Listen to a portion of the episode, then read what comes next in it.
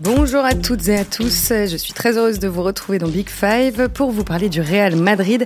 Le Real au cœur d'une semaine décisive entre sa victoire 3 buts à 1 contre Liverpool en Ligue des Champions et le Classico qui se profile face au Barça. Après un début de saison compliqué, Zinedine Zidane réussit à sublimer son équipe. Recherche constante d'équilibre entre les indéboulonnables trentenaires emmenés par Karim Benzema et la nouvelle génération symbolisée sans doute par Vinicius. On parle souvent d'une fin de cycle au Real mais assiste-t-on réellement à la fin du règne de Zidane?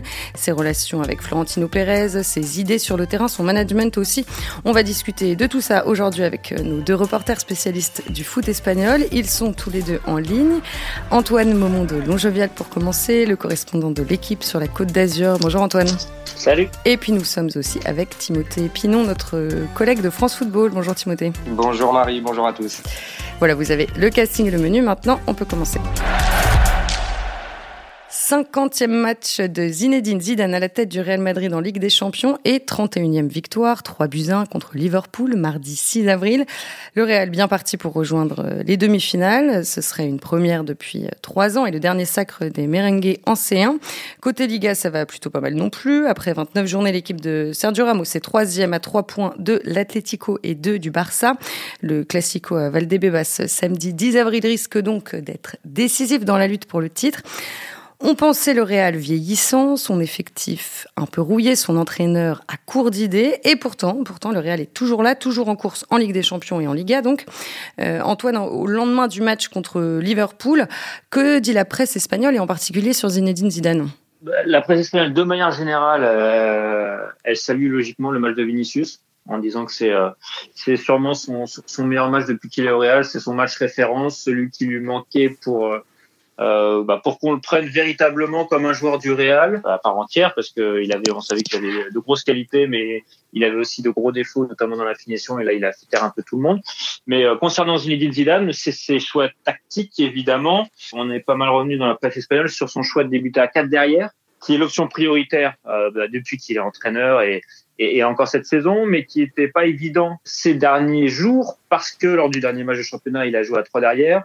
Euh, il l'a fait plusieurs fois euh, ces derniers temps, trois derrière, qui permet à Marcelo euh, d'occuper un rôle de piston gauche. Et en plus, les Espagnols se disaient d'autant plus qu'ils allaient jouer à trois derrière que, que Varane était, était positif au Covid. Donc voilà, il, la presse espagnole pensait qu'il allait solidifier l'arrière-garde. Ça n'a pas été le cas.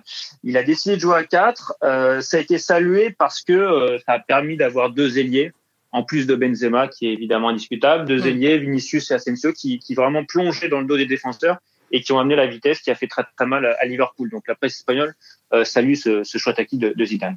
Alors on reviendra un petit peu plus tard euh, sur le contenu du match en détail et donc euh, sur les, les, choix tactiques de Zidane. Timothée, est-ce que cette victoire va faire du bien à la relation entre euh, l'entraîneur français et son président Florentino Pérez ou finalement est-ce qu'il n'y en avait pas tant besoin que ça? Bah, écoutez, je pense qu'il y a quand même un lien très fort qui, qui unit Florentino Pérez à, à Zidane. donc je suis je suis pas bien sûr que Zidane avait besoin d'être d'être euh, conforté dans son rôle, dans son management, dans sa gestion. C'est vrai qu'il y a eu quelques petits moments de tension, euh, notamment cette saison, mais mais ça venait plus de, de, de du board du Real, de certains éléments du board du Real plus que de, de, Florentino.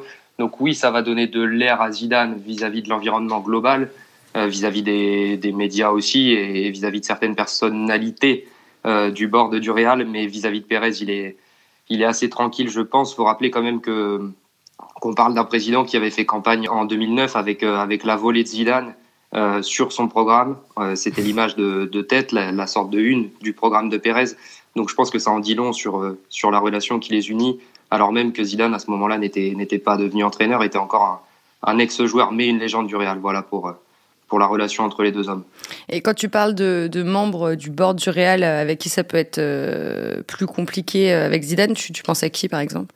Bah, C'est-à-dire que c'est un peu une, j'allais dire une usine à gaz. L'homme le, le, fort évidemment c'est Florentino, mais vous avez quand même un 12, 12 membres d'un conseil d'administration, euh, vous avez trois vice-présidents, ensuite au niveau sportif vous avez quand même un, un directeur général qui, qui est relativement important au club, José Andrés Sanchez, c'est lui par exemple qui dont on a parlé un petit peu cette semaine parce qu'il était en charge de, l'amorce des relations avec le, le clan Haaland. Vous avez un directeur, euh, du football qui pèse peut-être un petit peu moins. C'était la fonction d'ailleurs qu'occupait qu'occupait Zidane initialement après sa carrière de joueur. Et puis voilà, vous avez un, boss du recrutement aussi. Mais voilà, ce sont tous ces, tous ces, j'allais dire tous ces égos là qu'il faut un petit peu, euh, non pas brosser dans le sens du poil, mais avec qui il faut composer. Donc voilà, c'est toujours mieux pour un entraîneur de, de gagner, de faire ce genre de, de statement-là, on va dire, euh, tu, parlais du, boss du recrutement. Euh, c'est vrai qu'il faut rappeler que le Real n'a recruté euh, personne cet hiver ni l'été dernier, bon à cause de la crise sanitaire évidemment et de, ses conséquences sur les finances du club. du coup, Zidane doit se débrouiller avec le même effectif que l'an dernier. Bon, Gareth Bale et, et, Rames Rodriguez en moins. Bon, les blessures se sont enchaînées comme dans beaucoup de, clubs, au moins une quarantaine de blessures depuis le début de la saison réelle. est-ce que Timothée, est-ce que cette absence de, de recrutement a joué justement sur sur les relations entre Zidane et les dirigeants dont tu parlais euh, ouais, y a, je pense qu'il y a eu un petit épisode qui a, qui a un petit peu embêté Zidane. C'était le, non-recrutement de, de Pogba euh, l'été dernier, enfin il y a deux étés. Euh, et puis bon, c'est un petit peu revenu sur la table euh, cet été parce que certains et, et Zidane pensaient peut-être que son groupe avait besoin d'être d'être régénéré. Donc oui, ça a pu créer quelques tensions. Après, quelque part, c'est aussi ce qui fait la force du Real. Euh, et Zidane parce qu'au final il est avec le même groupe ou presque depuis euh, depuis maintenant cinq ans si on si on accepte l'intermède qu'il y a eu entre ces deux mandats. Mais mais voilà euh, paradoxalement ça fait peut-être la force de ce Real là le fait que qu'en fait vous ayez affaire à des joueurs qui, qui se connaissent par cœur et qui évoluent ensemble depuis un moment et qui ont traversé des, des moments compliqués ensemble.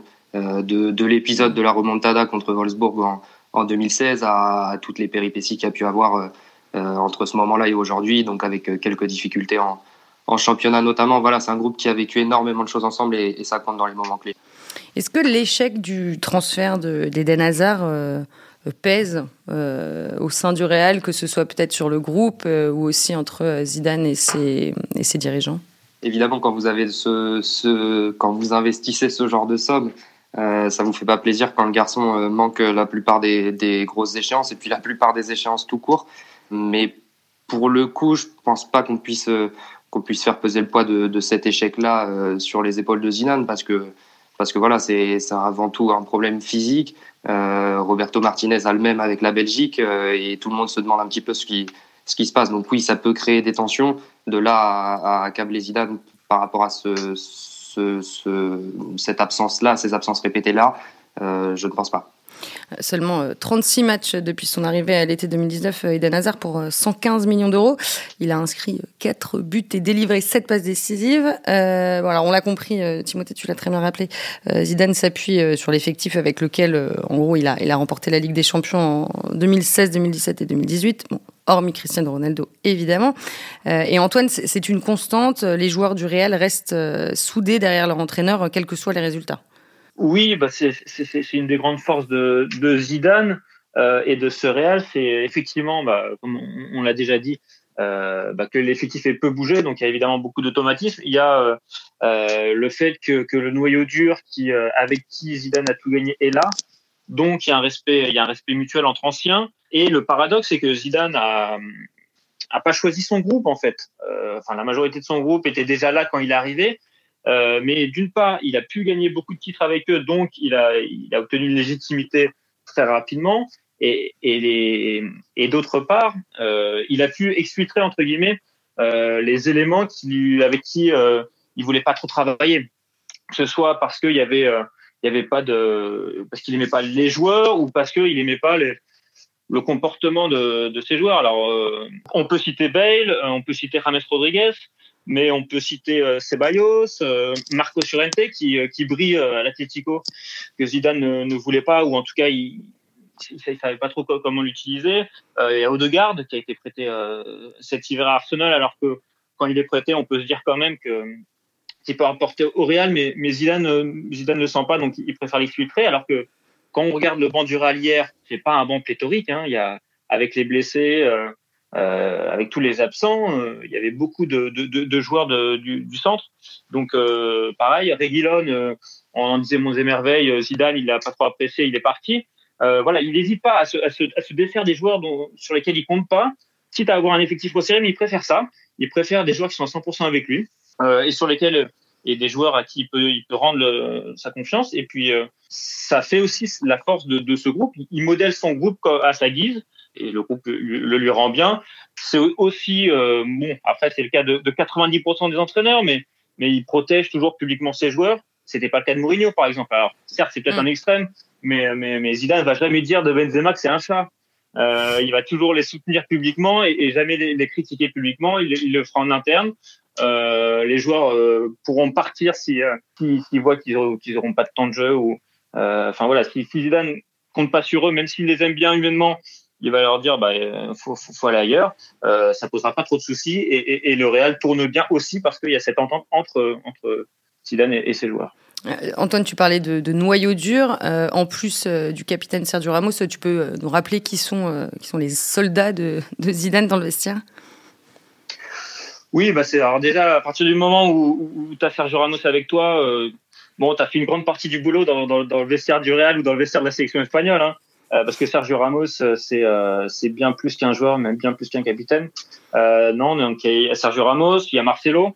même s'il joue peu, euh, voir, enfin, à un moment, il jouait pas du tout. Là, il rejoue un petit peu euh, proche de Zidane. Benzema, évidemment, qui, euh, qui, a, qui a très souvent le brassard.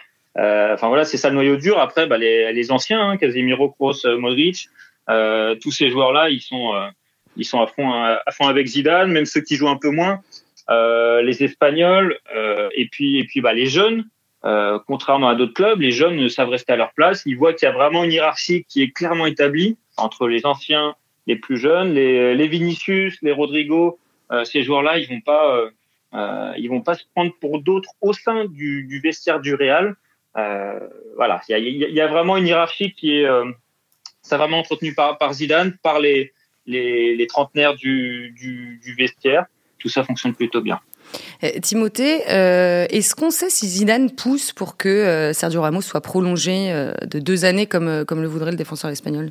Il l'a pas dit euh, publiquement, du moins je je crois pas qu'il l'ait fait de manière euh, très nette, mais euh, mais évidemment Ramos a énormément compté pour lui et puis surtout le, le niveau de Ramos n'a pas n'a pas encore, il n'est pas du tout en train d'enclencher un, un déclin. Il n'y a aucun signe avant-coureur d'un déclin, alors que bon il a il a 35 ans donc on, pourrait avoir quelques quelques réserves sur la suite. Probablement que Florentino Pérez en a d'ailleurs puisque Ramos voulait deux ans avec, euh, avec une, un salaire quand même conséquent. Il me semble qu'on parlait de, de 12 millions d'euros et c'est ce qui a fait un petit peu hésiter Pérez a priori.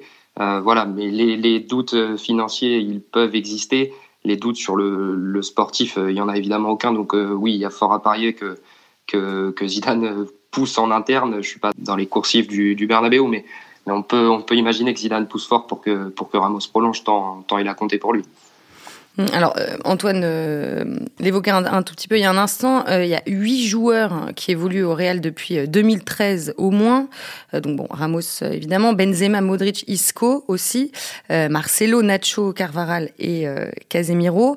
donc huit joueurs depuis huit ans, c'est quand même assez énorme. Est-ce que, enfin, préparant l'épisode, en fait, j'ai j'ai réécouté celui qu'on avait fait l'an dernier sur le Real juste avant le, le, premier confinement. Antoine, tu y avais participé et on avait parlé d'un effectif coupé en deux donc entre en gros la vieille garde et, les plus jeunes.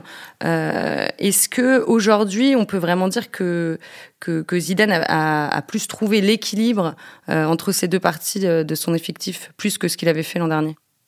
Peut-être qu'on a qu'on est allé un petit peu vite en, besogne là-dessus, euh, même si là le Real n'est pas n'est pas encore en, en demi-finale, mais mais il faut il faut aussi nuancer un petit peu tout ça en se disant que, que au-delà de de Ramos, donc on vient de le dire, qui a, qui a 35 ans, euh, Modric qui, qui, fait partie de, de cette tranche d'âge-là.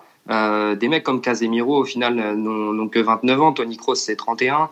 Certes, ce sont des joueurs expérimentés qui jouent au Real depuis, depuis un moment, mais on ne parle pas uniquement de, de, joueurs de 35 ans. Il n'y a pas une armée de, de, vétérans au Real. Il ne faut pas non plus euh, exagérer. Donc, donc voilà, peut-être qu'on s'est un petit peu trompé sur, sur le, le, véritable état physique des, des troupes de Zidane aussi. Est-ce que le, le, match contre Liverpool finalement n'est pas une parfaite euh, illustration de, de, ce mélange qui peut faire euh, la réussite du Real entre le, le doublé de Vinicius et, euh, et, la maîtrise totale des trois au milieu, Modric, Casemiro et Kroos? Oui, bah c'est une des forces de, de, de Zidane ces derniers mois, c'est vraiment de tirer le maximum d'un effectif qui est, qui est euh, d'un effectif à sa disposition qui n'est pas forcément taillé pour pour gagner tout, tout ce qu'ils sont en train de gagner parce que là je crois qu'ils sont sur euh, sur 10 victoires et 2 nuls sur les quatre derniers mois en championnat ils ont ils ont perdu qu'un seul match Donc, euh, donc c'est, c'est, très très fort. Alors que hier, euh, quand on regarde la défense, il manque Ramos, il manque Varane, positif au Covid. Euh, Carvajal, euh, il a très très peu joué cette saison. Euh, voilà, il manque pas mal d'éléments. Euh, bah devant, bah, Hazard, euh, on l'a dit, euh, il est pas là alors qu'il aurait dû être euh, un galactique. il manque pas mal d'éléments, mais Zidane a su, a su relancer des, des, des, joueurs qui jouaient moins. Alors hier, Militao, il fait, il fait un super match, on n'attendait pas à ce niveau-là. Lucas Vasquez, il avait déjà été replacé il y a quelques temps déjà au poste d'arrière droit, mais, mais cette saison, il est, il est très bon à ce poste. Nacho, ça fait plusieurs semaines qui, je vais pas dire qu'il fait oublier Ramos, mais, mais il, est assez, il, est, il est à son niveau et on, on en vient se demander si Lucien Riquet va pas faire appel à lui euh, pour l'euro. Euh, donc la, la, force de, de Zidane, c'est aussi d'avoir relancé des seconds couteaux entre guillemets, d'avoir euh, bah, continué à, à, parier sur les jeunes, mais, mais finalement c'est totalement normal quand quand tu achètes un Vinicius plus de 50 millions d'euros. Euh, bah forcément tu vas le faire jouer. Il a que il a que 20 ans, je crois, 20 ans ou 21 ans. Alors forcément, il avait des voilà, il avait des manques quand il est arrivé, mais euh, mais quand on est si jeune et qu'on joue au Real Madrid, c'est euh, c'est c'est totalement normal. Donc euh, donc ça, Asensio là, ça fait quatre matchs de suite qu'il marque, alors que lui aussi c'est c'est quand même une, une, grosse déception quoi qu'on en dise depuis. Euh, enfin il a eu une très grosse blessure en 2010 à l'été 2019, mais il était annoncé comme un futur Ballon d'Or par les Espagnols. là, il a 25 ans, il devrait donner, il devrait être à son maximum. Euh, mais euh, et voilà. Et là, là, Zidane arrive à le relancer. Euh, il n'a pas, il a pas beaucoup de buteurs, mais il arrive à en trouver. Benzema fait, fait, fait la meilleure carrière, la meilleure saison de sa carrière. Voilà, il y a un peu tout le monde qui qui qui, qui, qui, est, à son top niveau. Zidane arrive à, à, tirer le meilleur de joueurs moyens, de joueurs très forts, et, et à garder des joueurs qui ont tout gagné, qui certes ont pas ont pas tous 35 ans, mais qui qu'on pense user, bah, il arrive à les, faire revenir au, plus haut niveau, on pense au trois milieux. Euh, voilà, c'est tout ça qui, fait que le Real gagne en ce moment. Et puis, et puis c'est vrai que pour rebondir sur, ce que tu disais, Marie, sur cette espèce d'équilibre peut-être trouvé entre, entre l'expérience et la jeunesse, euh, j'ai discuté il n'y a pas si longtemps que ça avec, euh, avec Philippe Clément, l'entraîneur du, du club Bruges. Lui, il a eu Zidane en stage quelques jours à, à Bruges et il me disait que quelque chose qui l'avait marqué, c'était la capacité un petit peu de Zidane à savoir qui euh, pouvait performer au très haut niveau, et notamment chez les jeunes. Euh, Antoine le disait en début d'émission, euh, le fait qu'il ait, su se débarrasser, entre guillemets, de, certains éléments, je pense qu'il y a vraiment, vraiment du, vrai là-dedans, et il sait, par exemple, il a su miser sur un, sur un fait des Valverde quand on lui a dit que, que l'opération Pogba n'était pas jouable. Euh, Vinicius, il a insisté avec lui, euh, beaucoup plus peut-être qu'avec euh, qu'avec Rodrigo qui est un petit peu plus en difficulté euh, euh, en ce moment. Il a su exfiltrer aussi Jovic. Euh, après, c'était son choix au départ, mais quand il s'est rendu compte que que c'était plus compliqué pour pour le très très haut niveau, voilà, je pense qu'il a quand même cette cette capacité à, à, savoir qui peut performer quand l'altitude s'élève et, notamment en Ligue des Champions. Et, justement, le, match contre Liverpool en Ligue des Champions, est-ce que ce match-là, en termes d'approche de, jeu, Timothée, est-ce qu'il est représentatif de ce que le Real a produit sur le terrain cette saison?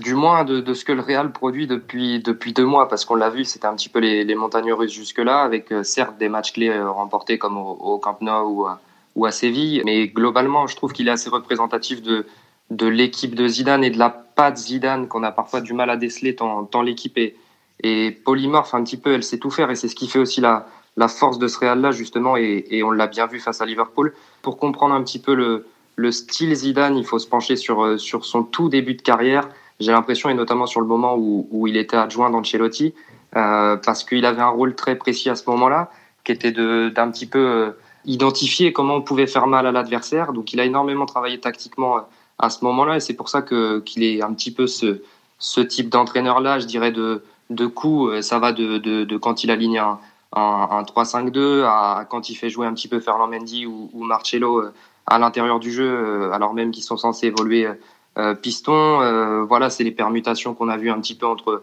entre, entre Modric, Casemiro et, et Kroos pour, pour délester un petit peu Casemiro de ses obligations euh, à la relance et dans le jeu. Voilà, c'est cet ensemble de choses. Et vraiment, on a le sentiment d'avoir une équipe qui, qui sait faire beaucoup, beaucoup de choses. Ouais, finalement, Zidane, Zidane innove pas mal. Là, tu parlais du positionnement de Casemiro, de, de celui de Ferland Mendy. Finalement, ça, c'est des choses qui changent souvent. Ouais, et puis, et puis il y a aussi des, déformations avec et sans le ballon. Et là encore, euh, je vais en, je vais en revenir avec Ancelotti, mais, Mais Ancelotti, pour, pour se préserver un petit peu lors des, phases de, transition, demandait systématiquement à Bale de, de venir aider les milieux, en fait, et vous aviez un 4-4-2 à la, à la perte du ballon et un 4-3-3 pour, pour attaquer. là, c'est parfois la même chose, sauf que ça s'anime différemment. C'est Modric ou Kroos qui sortent un petit peu sur les porteurs et, et, donc qui viennent former une première ligne de deux avec avec Benzema et ensuite vous retrouvez euh, cette ligne de 4 là qu'on avait euh, sous Ancelotti. Donc voilà, euh, dire que, que parfois on l'entend que Zidane est juste un meneur d'hommes, je pense qu'on peut, on peut affirmer que, que c'est faux. Et, et, derrière, Antoine, tu nous disais, ça, bon, ça joue souvent à, à 4, mais ça peut, ça peut parfois passer à 3. Ouais, ça peut passer à 3. Alors c'est c'est quand, même, quand même assez rare mais il faut pas l'écarter pour le pour le pour le classico de, de ce week-end. C'est assez rare, euh, mais jouer à 5, ça permet de, de, de jouer avec Marcelo, euh, de le décharger des, des, du travail défensif, enfin de le décharger entre guillemets. En tout cas, euh, s'il fait une erreur, il y a, y a, y a encore Ferland Mendy derrière lui. Euh, donc euh, donc ça c'est bien. Euh, il y a Ferland Mendy qui est un, un latéral gauche décrit comme comme un contre-attaquant, mais mais on s'aperçoit depuis depuis qu'il est au Real qu'en fait il est il fait tout bien. Il fait tout bien et, Zidane peut, peut, le mettre dans une défense à trois euh, axiale gauche. Euh, il sera très à l'aise, comme il sera très à l'aise sur son aile, comme il sera très à l'aise euh, si s'il déborde et qu'il rentre à l'intérieur du jeu, comme le faisait Marcelo à sa grande époque, en étant une espèce de, de meneur de jeu partant de, de l'aile gauche. voilà, Fernand Mendy aussi permet permet d'avoir pas mal de de, possibilités défensives, mais c'est toujours la défense à 4 euh, évidemment, qui est privilégié par, par Zidane. Quand ils ont le ballon, c'est euh, Zidane fait 4-3-3. Euh, grosso modo, ça, ça, a quand même très rarement évolué depuis depuis qu'il est au Real. alors c'est sûr que, que, quand on parle du style Zidane, il restera pas comme comme un, un, inventeur du jeu, comme ça sera pas un Guardiola, un Saki, quelqu'un qui aura révolutionné par par ses par ses idées. Euh, mais c'est Zidane, c'est autre chose, c'est la victoire, c'est euh, jouer avec les joueurs qu'il a sous la main parce qu'il n'a pas recruté 50 euh, joueurs comme comme l'a fait Guardiola à City. c'est quelqu'un qui tire le meilleur de ses joueurs et c'est ce qui est ce qui est ce qui est quand même l'essence du, travail d'entraîneur. Ouais, en termes de management, il arrive toujours à, parfaitement gérer les, quelques rotations quand même qu'il met, qui met en place au sein de son effectif.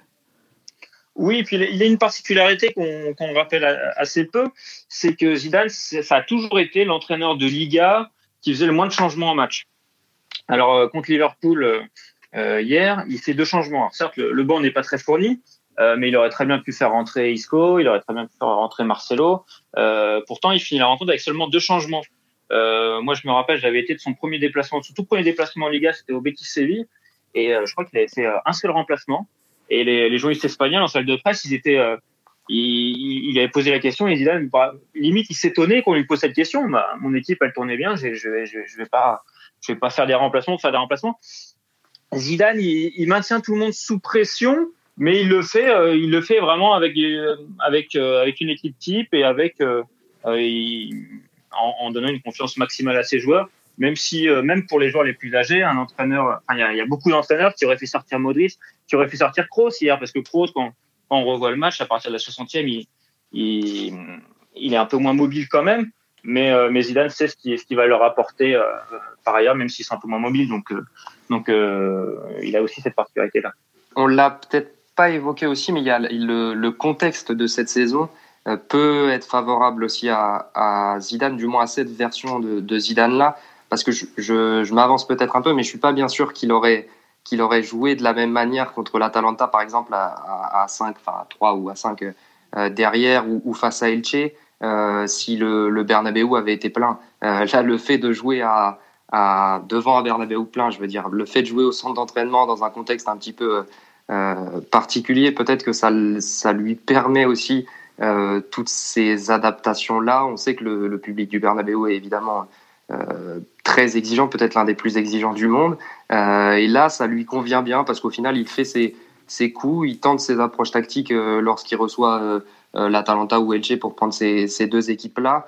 Et voilà, donc, et il y a, un paradoxe aussi parce que il a toujours été un petit peu vexé de, savoir que certains lui reconnaissaient pas forcément une, une approche tactique globale. Et au final, c'est cette saison peut-être qui, qui, brille le plus par ses choix en, en, faisant des, ce qu'on peut appeler des coups. Quoi. Alors, juste un, mot avant de, de, de, parler du, du Classico. Euh, après la victoire euh, hier, euh, Zidane déclarait à propos de Vinicius on va pas l'oublier quand même. Euh, ça va lui faire du bien d'avoir marqué, ça va lui donner une énergie incroyable. Euh, Antoine, tu, tu parlais d'un match référence euh, au début de l'épisode. c'est ça en fait, ce, le, ce doublé va peu décrisper Vinicius et lui permettre peut-être de s'installer durablement sur le côté gauche? Oui, ça marqué, ça donne toujours confiance aux attaquants et puis ça va, ça va aussi permettre à, l'environnement madrilène, aux, journaux madrilènes, aux médias madrilènes d'être plus indulgents peut-être avec euh, avec Vinicius qui euh, euh, qui a, jamais été qui a jamais été. Donc c'est un peu ça. Après, bah, comme on l'a dit hier, c'était quand même le soir de Vinicius. Il marque deux buts. Au-delà de ces deux buts, il a été très bon dans le jeu. Alors bon, il a raté une, une de transversale, euh, mais mais non, il a été très bon dans le jeu. Euh, donc bon, on se dit voilà, Zidane va, va forcément faire des déclarations positives en général, en conférence de presse, euh, euh, on peut toujours s'attendre plus ou moins à ce que, ce que, ce que va dire Zidane. Hein. C'est, euh, c'est pas, c'est, oui, c'est pas, c'est pas Jurgen Klopp par exemple pour prendre son adversaire d'hier ou Jurgen Klopp. Euh, on apprend, on apprend 40 000 trucs en conférence de presse. C'est, c'est un showman. Zidane, c'est, il a du charisme, ok, mais bon, il est toujours très mesuré dans ce qu'il dit et, et quand il dit que Vinicius va, prendre de, va prendre de la confiance oui, il va, il va pas dire le contraire et, euh, et effectivement, il va prendre de la confiance, mais, euh, mais c'est tout à fait normal. Ça vient par contre peut-être récompenser le, le, gros travail que, que Zidane est en train d'accomplir avec Vinicius. Euh, a priori, c'est quasi hebdomadaire à, à Valdebebas. Il fait des séances individuelles avec avec Vinicius sur la finition d'une part. Donc bon là, Vinicius a été très bon dans, le registre, mais surtout sur le sur le, decision making. Donc du coup, on, l'a bien vu, je trouve, face à Liverpool, où, Vinicius a su peut-être un petit peu plus qu'avant euh, temporiser quand il le fallait, euh, renverser le jeu quand il le fallait, même s'il en, il en a manqué un. Mais, mais voilà, je trouve qu'il a été, il a été juste dans le jeu, il a respecté ce que le jeu euh, commandait, ce qui n'était pas le, cas à ses débuts. Donc voilà, peut-être que le travail aussi qui est mis en place autour de, de Vinicius, mais aussi de Rodrigo, est en train de, de payer. C'est en tout cas ce qu'a ce qu'a laissé entendre le match d'hier soir. Alors, vous l'avez tous les deux très bien rappelé, euh, Zidane euh, parvient souvent à sublimer euh, son équipe dans, les gros matchs. Donc, le prochain gros match, c'est contre le Barça, évidemment. Timothée, à quel type de, rencontre on peut s'attendre contre le Barça? C'est, Encore une fois, c'est dur un petit peu de, lire par avance les, les matchs du Real, parce que déjà, comme le, comme le soulignait Antoine, on n'est pas, pas à l'abri, entre guillemets, que, que Zidane repasse à, à 3 derrière, ce qui conditionne quand même pas mal le contenu global. Euh, voilà, donc c'est marrant, mais c'est un petit peu aussi ce qui fait la force de ce Real-là, c'est quand vous allumez la, la télé ou, quand vous avez la chance de vous rendre au, stade, et ben vous vous savez pas vraiment sur sur quel Real vous allez tomber. Et je pense pour le coup que c'est un souci aussi pour pour les entraîneurs adverses, parce qu'au final vous vous savez pas vraiment. Bon, évidemment, dans les grandes lignes, vous savez que que le, le trident du milieu va va être là et va tenter d'avoir le contrôle un petit peu mais, mais ils savent aussi procéder en contre, euh, et parfois ils pressent, parfois non. Euh, donc voilà, c'est un petit peu dur de, de, de, de, dire à quel match on, on va assister. Euh, par contre, c'est un match qui vaut, qui vaut évidemment cher et qui, qui mm. se situe au cœur d'une semaine cruciale pour le Real. Un match, un match qui vaut cher pour la fin du championnat, évidemment. Est-ce qu'on sait si Zidane et ou les dirigeants du Real ont fixé une priorité pour la fin de cette saison entre le championnat et la Ligue des Champions? Au, Real, il n'y a jamais de priorité. au Real, tout est, tout est priorité. Enfin, de toute façon, dans le sport de haut niveau, euh, euh de, de, très haut, très haut dans, dans le très haut niveau, dans les, dans les grands clubs, il n'y a pas de priorité. Et, et, au Real, encore plus. Ouais, non, mais peut-être qu'avec euh, avec l'effectif un peu limité dont on parlait et puis les blessures, euh, ils, auraient, ils auraient peut-être pu se dire bon, euh, on va pas pouvoir tout, tout jouer à fond. Non, parce que, parce que même si l'effectif est limité, euh, quand, quand, quand tu regardes l'effectif du Barça, il n'est pas euh, il, est, il, est, il est tout aussi limité. Euh, quand tu regardes l'effectif bah, euh, du PSG par exemple, qui, qui, qui sera peut-être un concurrent en Ligue des Champions, il est limité. Enfin, tout, tout, toutes les équipes ont, ont, un peu les mêmes problèmes cette saison mm. d'un effectif où, il, y y y, aura eu beaucoup de blessures, il y aura énormément de matchs resserrés. Enfin, ça c'est pas non. Quand, quand, quand, quand, quand on est au Real Madrid, on, on, se doit de tout gagner et, à minima de, terminer la saison avec au moins un titre. ça c'est sûr, il y a une règle non écrite au Real qui est que si un entraîneur ne termine pas la saison avec un titre majeur, donc championnat ou, Ligue des Champions, il s'en va. Mmh. alors, est-ce que ça conditionnera le, le futur de Zidane? Est-ce que Zidane lui-même sait aujourd'hui si s'il restera à la fin de la saison alors qu'il lui reste un an de contrat? C'est évidemment une question que, que, tout le monde se pose au Real. On verra ça, on n'a pas la réponse, mais, euh, mais avec le feuilleton Ramos, ça va être l'autre feuilleton à suivre euh, extra sportif du Real pour cette fin de saison. Alors il y a un autre petit feuilleton, c'est les élections euh, qui, euh, qui vont arriver euh, à la fin du mois. Les socios vont voter pour élire un président. Timothée, comment ça se profile Florentino Pérez est le grand favori? euh, le grand, l'immense favori même. Euh, pour situer un petit peu, pour resituer un petit peu les, les, choses dans leur contexte, lors des deux dernières euh, campagnes, il n'y a même pas eu besoin de, de vote puisqu'il n'y avait pas de candidat en face. les conditions pour, pour se présenter à la présidence du Real Madrid sont quand même très, très conséquentes. ça protège un petit peu Pérez. Là, il y a un candidat déclaré qui est Enrique Riquelme, un homme d'affaires jeune, euh, mais a priori, euh, a priori, ça fera pas le poids pour, pour déloger Florentino Pérez. Oui, puis il, est déclaré, mais euh, à ma connaissance, il n'a pas posé sa candidature de manière formelle. et la tendance, c'est quand voilà, et la tendance, c'est quand même qu'il n'y ait en fait aucun candidat face à Florentino Pérez. Alors, Marie, je sais pas si toi tu veux candidater, mais pour ça, il faudrait que tu sois socio du, du Real depuis 20 ans.